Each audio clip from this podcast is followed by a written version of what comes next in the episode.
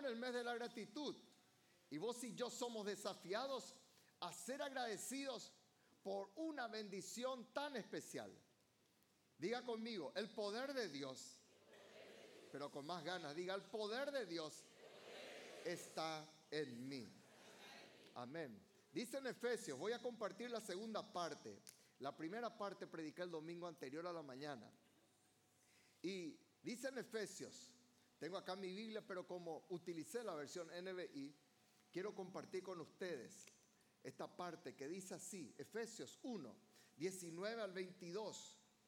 Y cuán incomparable es la grandeza de su poder a favor de los que creemos. ¿Cuántos creen en esta noche? ¿Cuántos son creyentes? Digan, es para mí entonces. Amén. ¿Es a favor de los que? ¿A favor de los que? Ese poder es la fuerza grandiosa y eficaz que Dios ejerció en Cristo cuando le resucitó de entre los muertos y lo sentó a su derecha en las regiones celestiales, muy por encima de todo gobierno y autoridad, poder y dominio, y de cualquier otro nombre que se invoque, no solo en este mundo, sino también en el venidero. Dios sometió todas las cosas al dominio de Cristo y lo dio como cabeza. ¿A quién? Hola iglesia, ¿quién responda al menos si no nos vamos a estar las 9 y 10? ¿A quién le dio? A la iglesia. ¿Cuántos forman parte de la iglesia del Dios viviente? Dale un aplauso fuerte al Señor. Amén. ¿Qué es lo que está diciendo el apóstol Pablo? Porque el apóstol Pablo es un campeón. ¿En qué sentido? El apóstol Pablo es un campeón en dar énfasis a la doctrina del poder. Dios no es un Dios que atesora todo el poder para sí. No. Permítanme explicarles. Yo ya expliqué en un tiempo, pero permítanme explicarles en términos sencillos algo que es muy profundo. Dice la palabra de nuestro Dios que la supereminente grandeza, el apóstol perdón, Reina Valera no supo cómo traducir una grandeza, tengo un poquitito de eco, eh, él no supo cómo, cómo traducir una grandeza demasiado grande. Por eso le llama la supereminente grandeza del poder de Dios. Bueno, síganme aquí, por favor. Amén. Está la supereminente grandeza del poder de Dios. Esa supereminente grandeza del poder de Dios se activó ¿Para qué? Para resucitarle a Jesucristo de entre los muertos. Amén. Eso fue lo que le resucitó a Cristo. Y salió Cristo de la tumba. Ahora bien, esa supereminente grandeza del poder de Dios reposó sobre Cristo. La pregunta, ¿qué pasa ahora que Cristo ascienda a los cielos? ¿Qué pasa con esa supereminente grandeza del poder de Dios? Y Cristo, que es tan amoroso, Cristo que es tan precioso, Él dice, yo voy a dejar esa supereminente grandeza del poder a la iglesia. ¿Cuántos dicen amén? ¿Me van siguiendo? Entonces, esa supereminente grandeza no se fue con Dios, no se fue con Cristo. Esa supereminente grandeza quedó a favor de los que creemos, quedó a favor de la iglesia. Por eso es tan importante entender de que Dios es un Dios que es poderoso, sí, pero Él dejó su poder en nosotros para que su poder esté en nosotros y fluya a través nuestro. Pero esta es una bendición, digan conmigo, solo para los hijos. Vamos iglesia, solo para los hijos. El que no le tiene a Jesucristo no puede acceder a este poder. Esa es la supereminente grandeza del poder de Dios que reposa sobre la iglesia. Pregunto yo entonces ahora en esta noche, ¿cómo es posible de que nosotros, teniendo esa supereminente grandeza del poder de Dios, nos movamos, como dirían los brasileños, como esos coitadiños, como esos pobrecitos, como gente que da lástima? Muchos hijos de Dios se mueven y no activan el poder de Dios. Es como que yo tenga, no sé, una Ferrari ahí en mi, en mi garage y nunca la use. Y tengo un motor con tremendo caballo de fuerza. Y muchos lastimosamente no usan. Y la Biblia habla de muchos tipos de poderes que el Señor te da.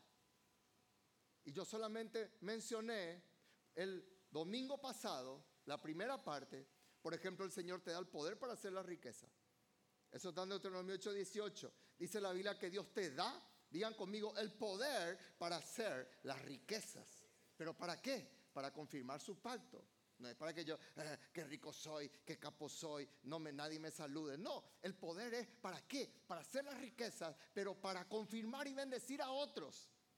No es para que vos te quedes allí con tu plata, o si no, soy igual con inconverso. Dios te da el poder para transformar tus situaciones. Entonces yo me paro, hice en Salmo 84, 7, y yo voy de poder en poder y paso, atravieso el valle de lágrimas y lo cambio en fuentes. Entonces yo me quedo ante la situación y digo, no, yo tengo el poder para no ahogarme en este valle, para no ahogarme en las lágrimas.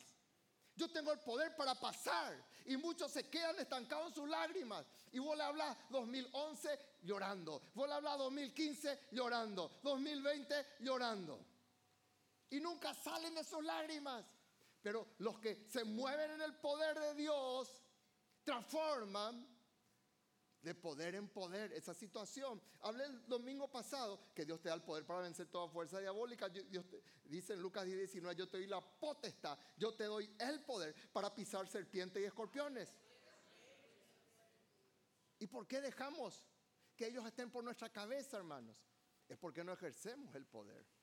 Dios nos da el poder de recibir el Espíritu Santo. ¿Cuántos dicen amén? Recibiréis qué cosa? Recibiréis qué cosa? Poder. Dice en Hechos 1.8, recibiréis poder. Poder. Por eso los discípulos no se jactaron y no dijeron, pero estuvimos contigo tres años y medio. Señor, ya no es suficiente. Ahora que vos te vas a los cielos, dejaron allá, bautizaron allá. ¿Qué pues me va a meter otros 40 días a orar ahí? Y se tuvieron que meter. Porque ese es un poder para los que buscan, para los que anhelan. Iglesia, no puedes terminar el año 2023 sin tener el bautismo del Espíritu Santo. Es un poder que Dios dejó a través de Jesucristo, pero es para los que buscan. Amén. No viene por poesía, viene por búsqueda, viene por anhelo. Por eso los discípulos tuvieron que pagar un precio. Seguramente la esposa de Pedro a la pinta, tres años y medio que ya te dejé. Ahora tienes que meterte otros 40 días a buscar el Espíritu. ¿Qué cosa? El Espíritu Santo.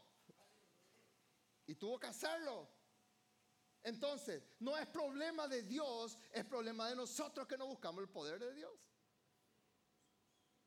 Yo tuve que buscar cuatro años. Ruth recibió y yo me enojé porque Ruth recibió, yo no recibí. Y yo decía, yo ya tengo más años de cristiano que ella. Y ella recibe antes que yo. Y me enojé. Pero en vez de enojarme tenía que orar más. Y ahí cuando entendí, cambié mi, mi chip. Y cuando comencé a buscar, ahí el Señor me dio. Ahora bien, eso fue la primera parte. Ahora entramos en la segunda parte porque hay muchos versículos que nos hablan del poder que Dios nos da. Muy bien, Dios te da el poder. Y vamos a entrar en tres este, esta noche. Amén. Solamente tres y después ya nos vamos a nuestra casa. Hay muchísimo más. Primero, levante su mano y diga, Dios me da el poder. Vamos allá arriba con más ganas. Dios me da el poder para conquistar sin límites. Dale un aplauso fuerte a Dios. No hay límites para nuestra conquista. No hay límites para nuestra conquista. Dice la palabra nuestro Dios, los arcos de los fuertes fueron quebrados y los débiles se ciñeron, recibieron, poseyeron, ¿qué cosa? Digan conmigo, poder. Allá arriba parece que tiene más ganas. ¿Qué recibieron? Dios te da el poder para conquistar sin límites. ¿Qué quiere decir eso? Que somos nosotros los que ponemos los límites, no es Dios. El ser humano que pone los límites. Y acá cuando nosotros leemos la historia, este versículo no dijo una persona fuerte, no dijo un general de ejército, no dijo un conquistador, lo dijo una mujer que se llamaba Ana. Ana. Ana era una mujer que era débil. Ana era una mujer estéril. Ana era una mujer que se burlaban de ella. Ana era una mujer que su rival todo el rato la fastidiaba. Ana era una mujer que no podía tener hijos. Era una mujer humillada. Era una mujer ninguneada. Pero sin embargo, ella activó el poder de Dios en su vida. Y esa mujer que era estéril después tuvo siete hijos. Porque ella activó el poder de Dios. Y vos y yo somos llamados para activar ese poder. Amén o no amén. Entonces, esto no es fórmulas físicas. Esto no viene porque yo estoy tantos años en la iglesia. Esto viene cuando yo activo los principios de Dios. ¿Qué es lo que activó Ana? Primero, digan conmigo, debo amar la casa de Dios. Bien fuerte, debo amar la casa de Dios. Si vos no amas la casa de Dios, vos no vas a activar este poder. Porque dice la palabra nuestro Dios que todos los años ellos no podían ir como voy yo, tener el privilegio de venir cada semana en la casa de Dios. Algunos tenemos el privilegio de estar todo el día en la casa de Dios. ellos tenían que ir como hacían largos trayectos a pie. Ellos iban una vez al año. Y Ana iba con su esposo, el Cana, e iban a adorar a Dios. Ana era una mujer que amaba la casa de Dios. ¿Por qué muchas personas no conquistan sin límites? ¿Por qué muchos, muchas conquistas se paran? ¿Saben por qué? Porque no se ama la casa de Dios. De Guaú se ama.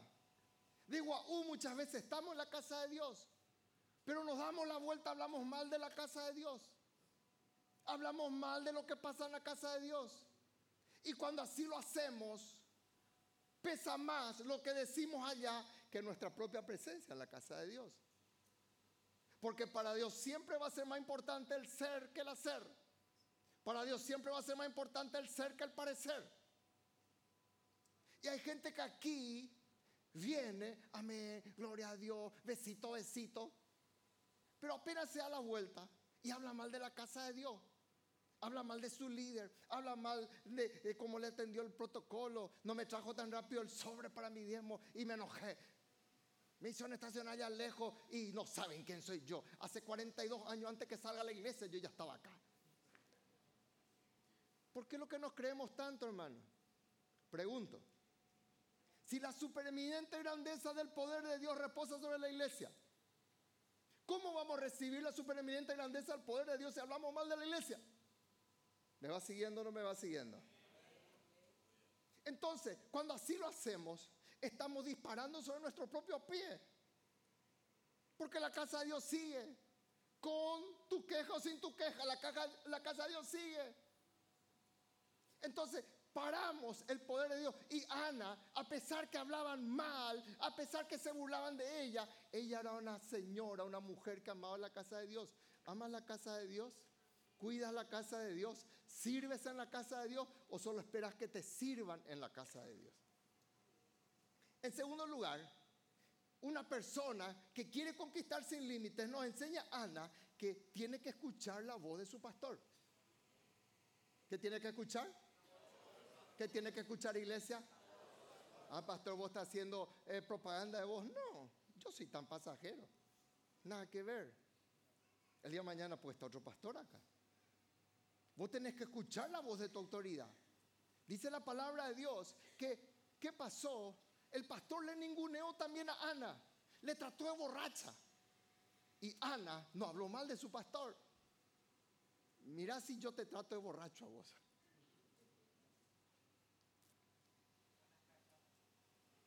Carrera baqueta me van a dar afuera. Comité garrote me van a hacer. O si no, van a escracharme por las redes sociales. Y Ana ella estaba ahí orando, ella estaba clamando y dice la palabra de Dios que el pastor viene, Elí, y le dice, ¿hasta cuándo va a estar borracha? Imagínense que a las 5 de la mañana la gente que está clamando acá, yo le digo, vos estás borracho. Y me va a decir, a la pinta, pastor, me desperté, salí de mi edredón, vine hasta acá, hice todo el esfuerzo y vos me tratás borracho. Imagínense. Ana no le dio un saplé, no le dio nada de eso. Ana, ¿qué hizo? Ana le trató con respeto. Ana salió y dijo, ¿saben qué? Yo, yo, pastor, no estoy borracha. Yo estoy aquí porque estoy clamando, porque estoy orando. Y cuando escuchó eso su pastor, cambió de actitud y le dijo, ven paz. Y el Dios de Israel te otorgue la petición que le has hecho. Le bendijo su pastor. Y ella salió embarazada espiritualmente allí. Salió con una palabra. Dios me bendijo, mi pastor me bendijo, yo me voy a embarazar. Y le concibió a Samuel un tremendo hombre de Dios. Escúchenme bien, acá mirando cara a cara, yo nunca hice caso de la gente que habla mal de mí. Y cuando vos hablas mal de tu líder o hablas mal de una autoridad espiritual, Estás parando la conquista sin límite de Dios sobre tu vida. No hagas más eso. Vos vas a ser perjudicado. Tu líder no va a ser perjudicado. Porque tu líder tiene que ser maduro para soportar. Por, por algo está en el liderazgo. Y Ana entendió esto. Y Ana activó. Miren lo que dice la palabra de nuestro Dios que muchas victorias nos perdemos por no guardar los principios. ¿Por qué? Acá está el versículo, 2 Crónicas 20:20. 20, créele a Jehová tu Dios y vas a estar seguro. Créele a tu pastor, créele a tu profeta y vas a ser prosperado, dice la Biblia. ¿Cuántos dicen amén? ¿Cuántos creen que Dios está hablándonos, hermanos? Porque estamos, hablamos mal de cualquier autoridad. No hables mal, porque estás parando la conquista sin límites. ¿Por qué? Porque nos creemos sabios nuestra propia opinión. Yo si fuera el pastor, yo si fuera el líder, haría esto. En vez de poner galletita, pondrías fija.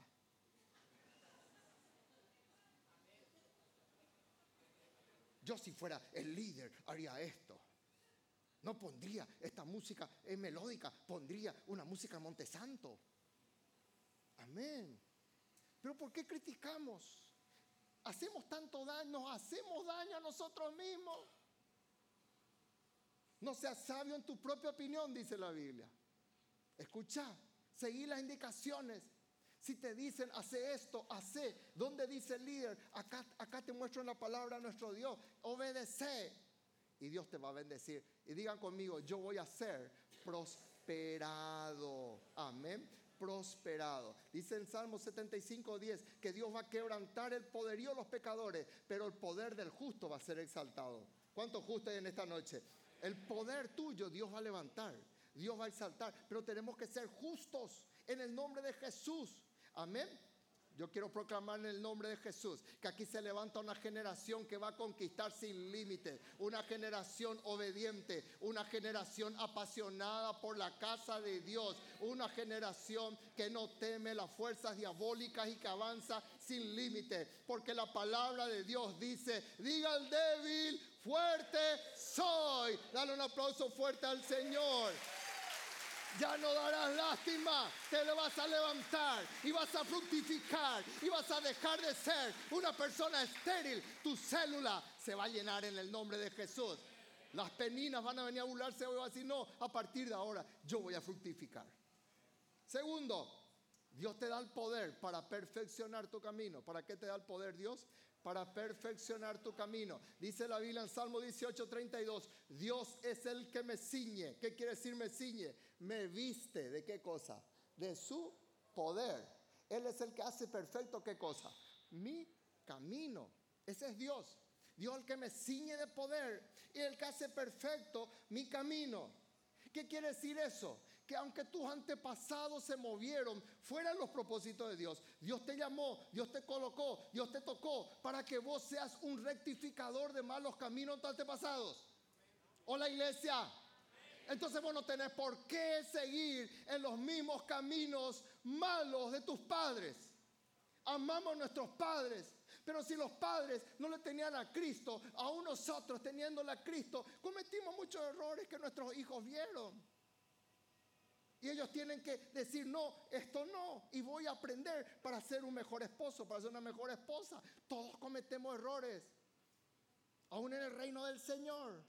Pero qué lindo es que vos y yo entendamos que Dios viene con su poder para rectificar nuestros caminos y para que esos caminos torcidos sean enderezados y para que yo transite en Él. Vos yo tenemos que entender esto. Vos tenés poder para eso. Vos yo no podemos decir, no, yo no puedo salir de acá porque mis padres eran idólatras, porque mis padres eran ahí macumberos. Yo también tengo que ser macumbero. ¿Por qué? Si vos tenés poder para rectificar, Dios te ciñe, te viste de poder para enderezar tus pasos. Pero ¿cómo se consigue esto? Clamarle al Señor en todo tiempo. En el mismo capítulo 18, David dice, en mi angustia invoqué a Jehová y clamé a mi Dios. ¿Cuál es el problema? La gente no quiere orar, la gente no quiere clamar, la gente no quiere buscar. Siempre busca delivery espiritual. Otro que ore por él, otro que busque por él. Si no me busca mi líder, yo no me voy. Y siempre la ley del menor esfuerzo. Andar a decirle a tu jefe, jefe, si vos no me buscas, yo no me voy a trabajar. Mañana vas a estar en la calle ya. Dios es el que te ciñe de poder, pero clamarle a Dios en todo tiempo. Digan conmigo, Él va a oír mi voz. Vamos iglesia, Él va a oír mi voz. ¿Dónde? ¿Dónde está? ¿Dónde? Desde su santo templo. Hay niveles de conquista que vos no vas a conseguir en tu casa, solo aquí, en la casa de Dios. Por eso tenés que venir a orar de madrugada. Por eso tenés que venir a meterte en las vigilias. Por eso vos tenés que venir a clamar. Ah, no, yo debajo de mi no nomás oro. Dios sabe de que yo oro. Boleto, mentira. Dormís a esa hora. Chateás a esa hora. Yo acá me prendo a este que ora y oro con él. Gloria a Dios, pero vos tenés que orar. Yo no coloco, yo me prendo a él y como con él. No, yo tengo que comer. ¿Sí o no? ¿Y cómo lo espiritual no hacemos eso?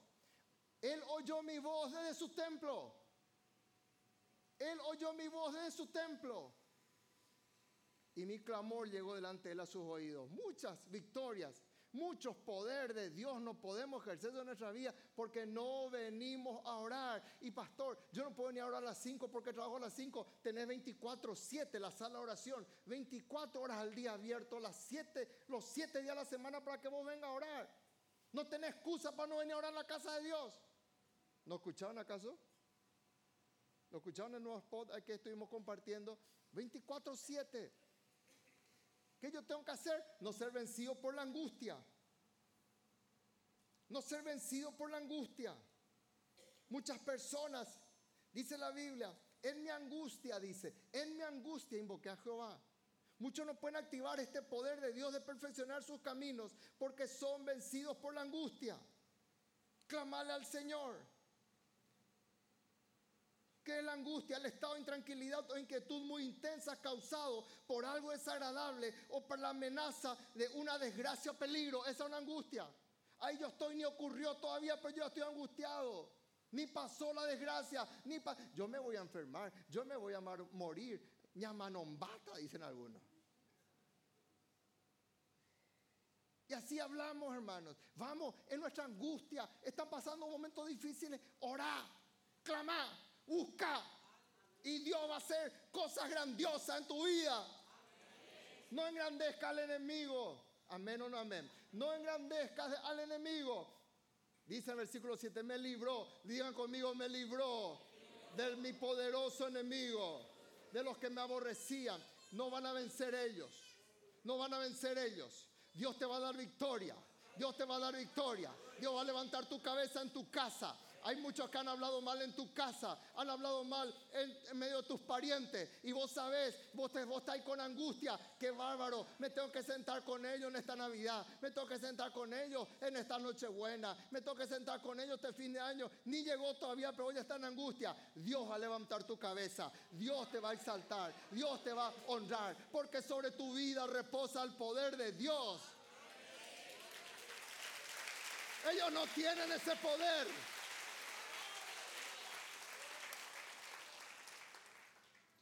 Y tercero, este es el poder que a mí más me gusta, hermanos, y que para mí es el más desafiante de todos. Digan conmigo, Dios me da el poder, pero con ganas, Dios me da el poder para que mi ser interior sea transformado. Diga otra vez, Dios me da el poder para que mi ser interior sea transformado. Esa es quizás la mayor batalla. Pablo dice, por esta causa, Filipenses, Efesios 3, doblo mis rodillas. ¿Cómo se ora? Para que este poder se active, hay que doblar las rodillas. Es un poderoso enemigo. Por esta causa, Pablo oraba y doblaba sus rodillas por sus discípulos ante el Padre nuestro Señor Jesucristo, de quien toma nombre toda familia de los cielos y en la tierra. Mire el preámbulo que hizo para activar este poder. Versículo 16, para que os dé, conforme a las riquezas de su gloria, el ser fortalecidos con poder. ¿Cómo vas a ser fortalecido? Con poder. Ese poder es para vos. Para que vos seas fortalecido con poder. ¿Dónde? En el hombre interior por su espíritu. ¿Dónde Dios quiere activar ese poder? ¿Dónde? En el hombre interior. Ah, pastor, yo soy mujer. En tu ser interior, mujer. Dios quiere activar este poder. Levante su mano y diga, en el nombre de Jesús. Vamos, iglesia, en el nombre de Jesús. Yo no voy a terminar 2023 con un ser interior débil, derribado, destruido, en el nombre de Jesús. Hay personas muy exitosas en los negocios hay personas muy exitosas en sus profesiones, pero que tienen un ser interior que da lástima. Vos no podés hablar, vos no podés instruirle. Están todos derribados. Cualquier cosa le derriba, cualquier cosa le destruye. Pire penení, piel fina quiere decir eso, para los que no hablan guaraní.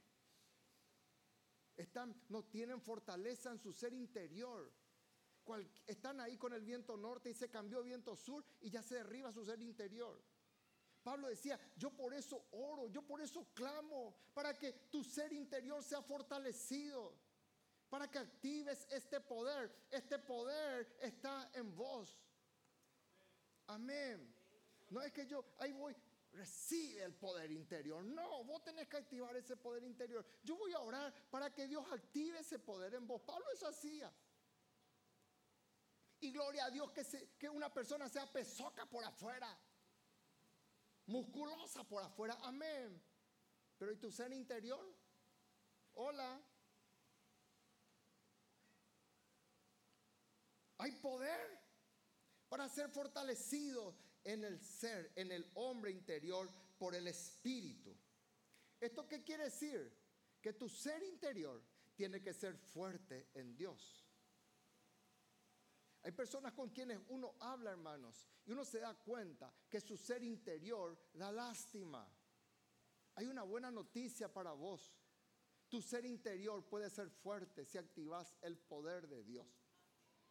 Hola si activas el poder de Dios, si activas la supereminente grandeza del poder de Dios que está en la iglesia. Este es nuestro PC espiritual, esta es nuestra fuente de energía, esta es nuestra Itaipú del cual sale la energía, sale la fuerza. Por eso vos apartado, el Señor Jesús dijo, separados de mí, nada podés hacer. Y vos tenés que activar este poder de Dios. Requiere batalla, requiere guerra espiritual, sí. Por eso Pablo oraba, por eso Pablo clamaba. Tu ser interior tiene que estar fuerte.